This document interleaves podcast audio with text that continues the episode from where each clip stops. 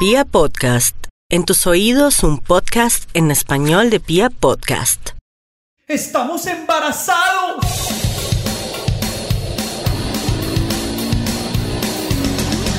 Los pañales, la comida, las pataletas, el jardín, el colegio, la primera adolescencia, la segunda adolescencia. la carrera, ¡no!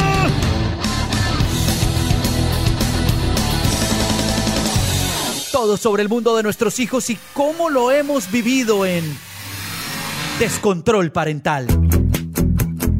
Porque aunque no tenemos todo bajo control, disfrutamos ser papás. Hola, hola, ¿cómo van todos? Soy Natalia Ochoa y con nosotros está José Luis Rocha y Paola Campos en un día más de cuarentena, en un día más de descontrol parental, más que nunca descontrol parental en estos días de aislamiento. Ya en el punto en el que estamos, algunos llevamos cerca o más de un mes de estar en la casa sin salir. Algunos de nosotros ni siquiera vamos al supermercado, todo lo pedimos por domicilio, así que ha sido un encierro total en este, en este camino express hacia el budismo. Espero que sea el budismo y no sea la locura.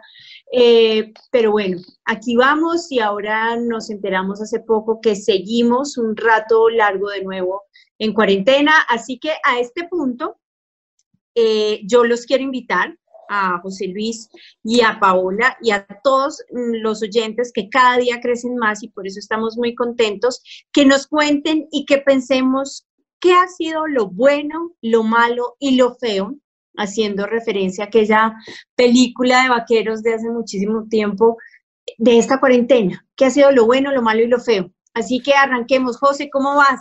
Pues bien, bien, bien. Para mí fue difícil, tengo que aceptar que fue difícil porque es una película demasiado vieja y no, nunca la vi.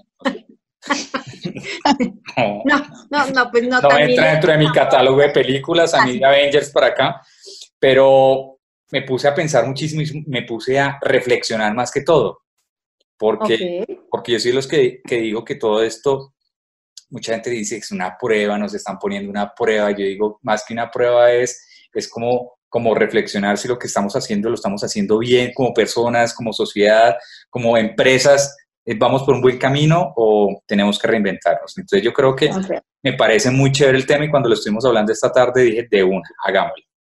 Hagámosle. Eh, Pau, ¿cómo vas? Todo bien, todo bien aquí, un día a la vez con mi lema de un día a la vez y caminando despacito para no cansarme porque esto va para largo. Me parece fantástico, yo también soy de esa filosofía, un día a la vez. Arranquemos, sin más preámbulos. José Luis Rocha, ¿qué ha sido lo bueno? Arranquemos por lo bueno. Para sí, ti en esta positivos. Para mí lo bueno, lo bueno es es, es, compartir con la familia, con los niños. Para mí eso me parece una nota porque he descubierto, uno descubre muchas cosas todo, todos los días, eh, desde cosas que ellos ya saben hacer y que uno no se había dado cuenta, o, esas cositas que, que, que, una simplicidad y que uno sin darse cuenta los pone súper felices a los niños. Para mí eso, estar con la familia, me parece que ha sido algo, algo muy chévere. Esa, esa oportunidad también que uno tiene de, como les decía, de reinventarse, decir, hey, yo no hacía esto antes. Por ejemplo, el otro día, el tema del mercado y todo ese cuento, pues eh, a mí me gusta hacer mercado, pero el mercado del que, el que uno, uno ve, donde, todo ya empaquetado y todo, ese de verduras y frutas. El de la plaza. El de plaza yo jamás lo había hecho, lo había hecho muchos, muchos años con mi papá que iba, pero no le paraba, no le ponía cuidado el cuento pero ahora que lo estoy haciendo, el tema de, de organizar, Ay, pero, vamos a, a pero virtual. Dime. Pero virtual, cuando salga de acá sí tiene que ir claro. a hacer verduras y frutas de verdad, ¿verdad? A eso era donde yo iba, listo. Porque virtual un poco fácil también. Claro, entonces yo decía, listo, esto es muy fácil, pero chévere, chévere, la esencia es uno poder ir y escoger la papa que tú quieres, la mazorca que tú quieres, ¿entiendes? No que sea otra persona. Eso me parece que es muy chévere. Y algo que yo... Lo, lo, eso, es, esto, eso es lo bonito de este podcast, que uno oye cosas como esta. lo bonito... Entre las cosas buenas. Lo bueno de la cuarentena es que sé escoger una papa. Fantástico. Entre todo lo que pudiste decir, José. Pero va, va otra cosa muy buena, va otra cosa muy buena de las que yo digo que me dejó la cuarentena y es el humor. O sea, para mí es un cague de risa abrir todos los grupos en los que lo meten a uno y el meme, el meme del coronavirus, el, no, he visto unas vainas que muy, Ay, sí, muy chistosas, muy chistosas, que uno dice, ah, ese, ese humor negro que llaman, ese humor sarcástico, es muy, me parece una nota, es muy chévere. Listo. Entonces, para, ¿tienes más cosas buenas, José? No, esos tres, esos tres. Para redondear las cosas buenas de José Luis Rocha en la cuarentena, escoger papas y los memes. Sí, no quiero que las papas me las coja otro. Pau, lo bueno de la cuarentena. Bueno, yo tengo varias cositas buenas. Tengo cuatro. Eh, la primera es como José, que fue volver a lo básico, a la familia, a cocinar, a tener eh, desayuno, almuerzo y comida juntos, mirándose a la cara, las conversaciones, eh, los juegos de mesa, ese, como ese tiempo en familia me parece que, que es una de las cosas buenas. Lo segundo es que nos sirve para, para, como para evaluar o para saber cómo están las relaciones con nuestra pareja, con nuestros hijos y con nosotros mismos. Cómo está esa relación. Creo que en este tiempo, por lo menos para mí, ha sido como muy bueno. Y asimismo, como tomar las medidas o hacer lo que toque hacer por mejorar cualquiera de estas tres relaciones. Lo tercero eh, es como reconfirmar eh, algo que yo siempre, desde hace como un par de años, siempre digo, y es que uno es mejor vivir un día a la vez. Entonces, como que de alguna forma es reconfirmar eso, porque lo, lo único que tenemos es ahorita, no sabemos mañana, ayer ya pasó, entonces es como, tú no sabes en qué momento para el mundo y estamos en esta situación, entonces me parece que es como bueno aprender a vivir el día a día. Y lo cuarto, eh, pensando un poco en el planeta, es el respiro que se le da como, como a la Tierra, como a, o sea, todo para y creo que es un buen respiro para la Tierra que se lo merece. Fantástico, sí, estoy de acuerdo con esas dos últimas. No las tengo en mi lista, pero adhiero. Sí, sí, sí. Aprender a vivir un día a la vez, eso, mejor dicho, es una enseñanza que ojalá todos saliéramos con eso y sí, ese respirito al planeta también sirve. Bueno, yo tengo mm, dos cosas eh, buenas que le veo a esta cuarentena. Lo primero es conocer más a mi familia, pues a través de compartir efectivamente, pero conocerlos más. He conocido más a mi hijo, he conocido más a Lucas, a, pesar de ser tan chiquito y haber estado siempre con él, estas circunstancias como eh, que, que, no son fáciles, sacan nuevas facetas de cada uno de nosotros. Entonces, he aprendido a conocer que es muy empático, que es muy cercano, que entiende, que es solidario, eh, también que, es, eh, que, que, tiene sus berrinches, que se le pueden a, alborotar más sus berrinches, pero conocerle otras nuevas facetas, eso me ha parecido fantástico, igual a mi esposo conocerlos más, como no, conocerlos, yo siento que esto es como conocerlos con un microscopio, como si estuviera viendo con una lupa los detalles de su personalidad, de su día a día, porque estoy con ellos 24/7 y eso me parece fantástico. Eh, y por otra parte, darme cuenta que soy muy fuerte, porque, y yo creo que eso es otra cosa que tenemos que, que pensar todos, somos muy fuertes.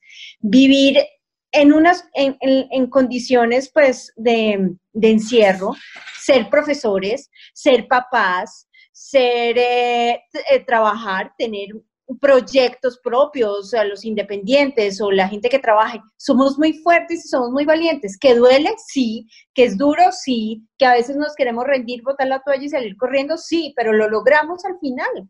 Entonces, entender que somos muy fuertes y que yo creo que esto es como una, una exigencia límite, pero nos estamos dando cuenta que somos capaces, que somos capaces y que lo podemos sacar adelante eh, lo que sea y lo que queramos, así cueste sudor y lágrimas, pero esas dos cosas, como la valentía y la valentía que tenemos y la fortaleza que tenemos por dentro los papás, sobre todo porque pues es que esta historia es muy distinta sin, sin hijos, yo creo, y, eh, y el hecho de eh, conocer más a mi familia de cerca. Esas dos cosas me ha parecido lo mejor de la cuarentena hasta el momento.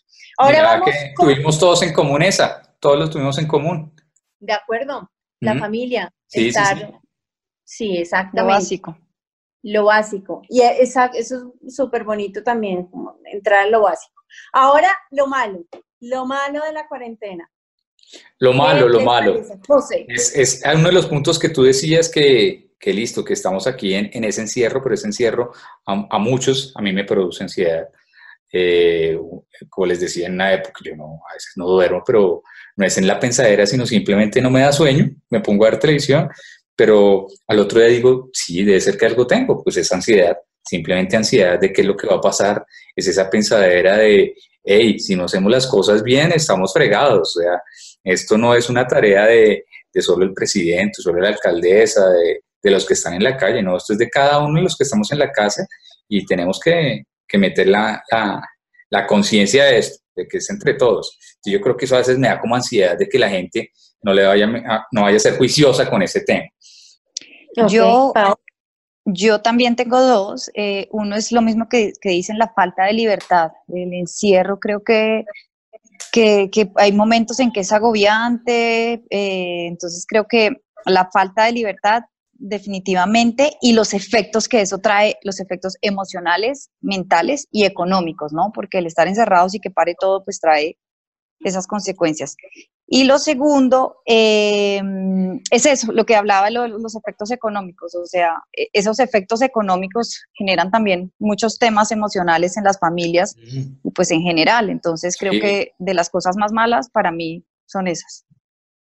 Ok, y bueno, yo les cuento, para mí las cosas malas, que tengo dos, lo primero, para mí lo más malo es no ver a mis papás, que Lucas no pueda ver a sus abuelos, me da mucha tristeza, me da mucho como, sí, como, ¿cuándo será que los vamos a poder volver a ver? Que les vamos a poder volver a dar un abrazo con tranquilidad, que Lucas va a poder jugar con sus abuelos con tranquilidad, estar con ellos parece que cada día más como que se aleja o se acerca, no sé cómo verlo, el día en que podamos verlos. Para mí eso ha sido de las cosas como más malas, no, no tener la certeza y no poder ir a saludarlos y abrazarlos cuando quiero, sino que pues toca esperar por el bien de todos, pero pues esa sensación de no poder estar con la gente que quiero, incluso con amigos, poder sentarme en un café, en un restaurante, en una, salir a caminar, hablar con la gente, la interacción con la gente. Abrazarnos, abrazarnos. Cara a cara me ha hecho mucha falta. Y me ha parecido pues muy mal, pues, y yo creo que después de esto lo vamos a valorar muchísimo. O sea, cada vez que nos encontremos sí. con una persona que queremos mucho y la podamos abrazar, yo creo que lo vamos a valorar mucho más de lo que lo hacíamos antes. Eso sí que me hace falta. Eh, y por otra parte, pues lo malo, el tema económico es una barbaridad. Yo creo que no hay familia, no hay familia, eh, por muchos o por pocos recursos que tenga, que no se vea impactada con todo esto.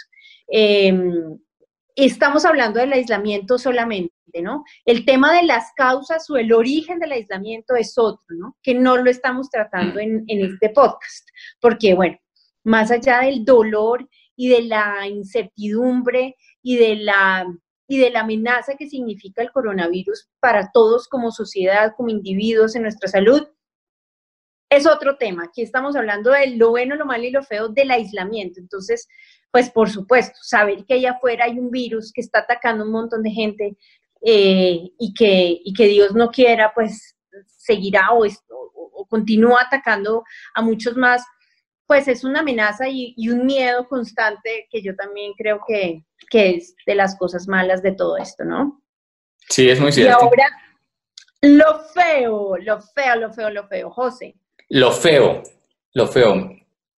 A ver, yo, yo sigo insistiendo, estos son, son cosas para, para, darnos cuenta si estamos actuando bien o estamos actuando mal y, y recapacitar, reinventarnos me ha parecido muy feo que haya gente todavía muy individualista y que piense que solamente primero yo, solo yo y yo soy único en el mundo. Me, me, pasó una vez, no, ya me ha pasado como dos veces que muy juicioso, se acaba el mercado, entonces voy a ir hacer mercado y empiezo a hacer fila fuera del supermercado para, para dejar que den turno para entrar y gente a tratar de colarse, gente que yo llegué primero, es que él me estaba cuidando el puesto, gente que se pone brava, que porque no me van a dejar entrar si no tengo tapabocas, que porque es el colmo, que pues, ya dejemos de pensar solo en nosotros, pensemos en los demás, que si usted no sale en tapabocas a, a la calle, pues está, está, está, ¿qué? Está generando desorden, está, está, está teniendo eh, faltas muy graves contra la salud de todos. Eso me parece muy feo, muy feo eso, que la gente sea tan individualista y piensen solamente en ellos en ellos. Eso me parece muy feo.